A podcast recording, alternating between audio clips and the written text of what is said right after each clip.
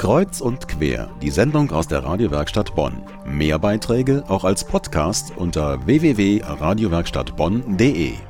An ein und demselben Abend Premiere der gleichen Oper. In Duisburg und Bonn hieß es vergangene Wochen Bühne frei für Rigoletto. Der Intendant der Oper in Duisburg zog aber offenbar die Notbremse und sagte, wir führen Rigoletto nur konzertant auf. Konzertant heißt, das ist eine Aufführung komplett ohne Bühnenbild. Also die geplante Inszenierung entsprach anscheinend nicht ganz seinen Vorstellungen. Anders in Bonn, hier lief alles wie geplant und die Zuschauer bekamen die Verdi-Oper in der Version von Bruno Berger-Gorski zu sehen.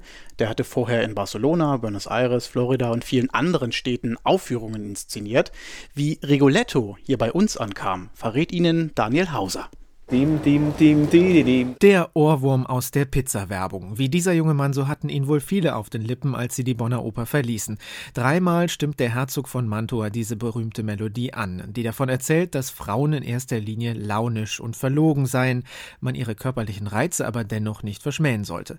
Ein Lied, das für den Herzog zum Leitfaden seines Lebens wird. Ohne Schamgefühl verführt er alles, was er kriegen kann und, wenn es sein muss, auch mit Geld.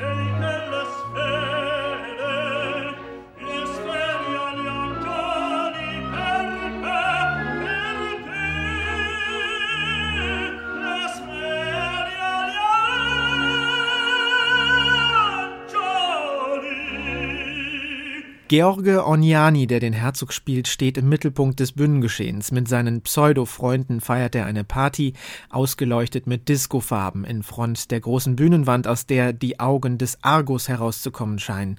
Alle schauen zu. Nichts ist geheim. Keiner der in Neongelb und Neonorange verkleideten Freunde stört sich daran, dass der Herzog es vor aller Augen treibt. Sogar die Frau des einen Grafen und die Tochter des anderen Grafen verführt er. Entblößte Brüste, Prostituierte in Unterwäsche und Sadomaso Sadomaso-Fantasien, das ist zu viel für das Bonner Publikum. Nach der ersten Szene wird erstmal heftig gebuht. Doch dann kommt sie.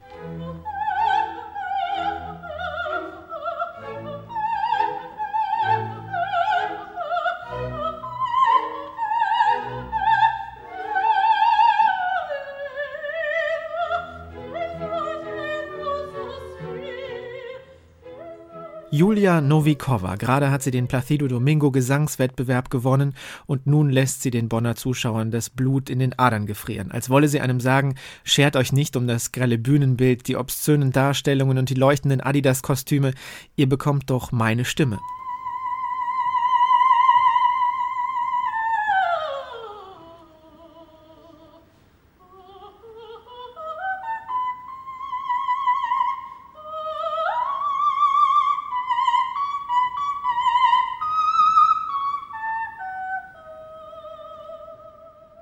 Das Publikum scheint in dieser ersten Solopassage beinahe in die Szene reinklatschen zu wollen, so groß ist die Begeisterung für Julia Novikova. Hier in der Rolle der Tochter des Hofnarren Rigoletto. Der hat einen Buckel und ist am Hofe des Herzogs für die Unterhaltung verantwortlich. Dabei stellt er allerdings meist andere bloß.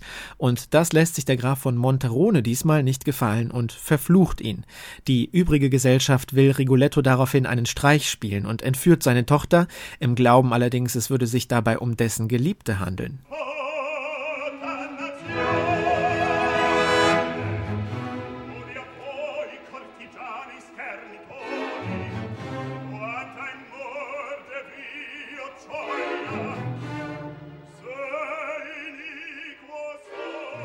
Rigoletto ist bestürzt. Seine Tochter ist alles, was er hat. Mark Morosi, der Darsteller des Rigoletto, blüht hier in seinem Leiden langsam auf. Seine Welt ist zwar tagsüber der Hof, doch abends kehrt er immer wieder in seine graue Unterwelt zurück. Keine Neonkostüme, kein Glitzern mehr, sondern das Dunkel der Kanalisation. Die Argusaugen werden hier zu Kanalrohren. Als Rigoletto erfährt, dass der Herzog seine Tochter entehrt hat, beauftragt er einen Killer und versucht ihr die üble Gesinnung des Herzogs zu beweisen. Während dieser mit der Tochter Tochter des Killers den Akt auf einem Baugerüst vollzieht, schauen Rigoletto und seine Gilda wehklagend zu.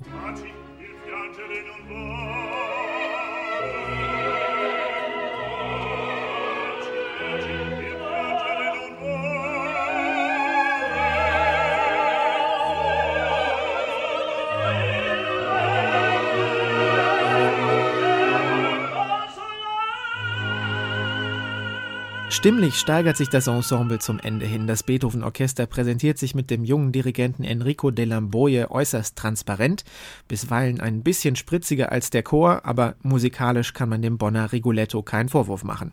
Größere Teile des Publikums reiben sich allerdings an der Inszenierung. Es war die schlechte Rigoletto, die ich je in meinem Leben gesehen habe. Wurde super musiziert, als Sänger war er hervorragend, aber dieser Dilettantismus, was man da gesehen hat, was so viel Geld kostet, schade. Ich fand das eine progressive, gute Inszenierung. Es war ein bisschen Adidas-Streifen grell, aber sonst war es super. Es ist modern und das wusste man im Vorfeld. Und wenn man etwas altherkömmliches möchte, dann sollte man sich da vorher informieren.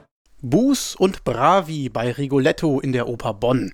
Eine moderne Inszenierung von Bruno Bergagorski. Die nächsten Aufführungstermine sind am kommenden Donnerstag, der 5. sowie am 13. und 22. November. Falls Sie hingehen, viel Spaß.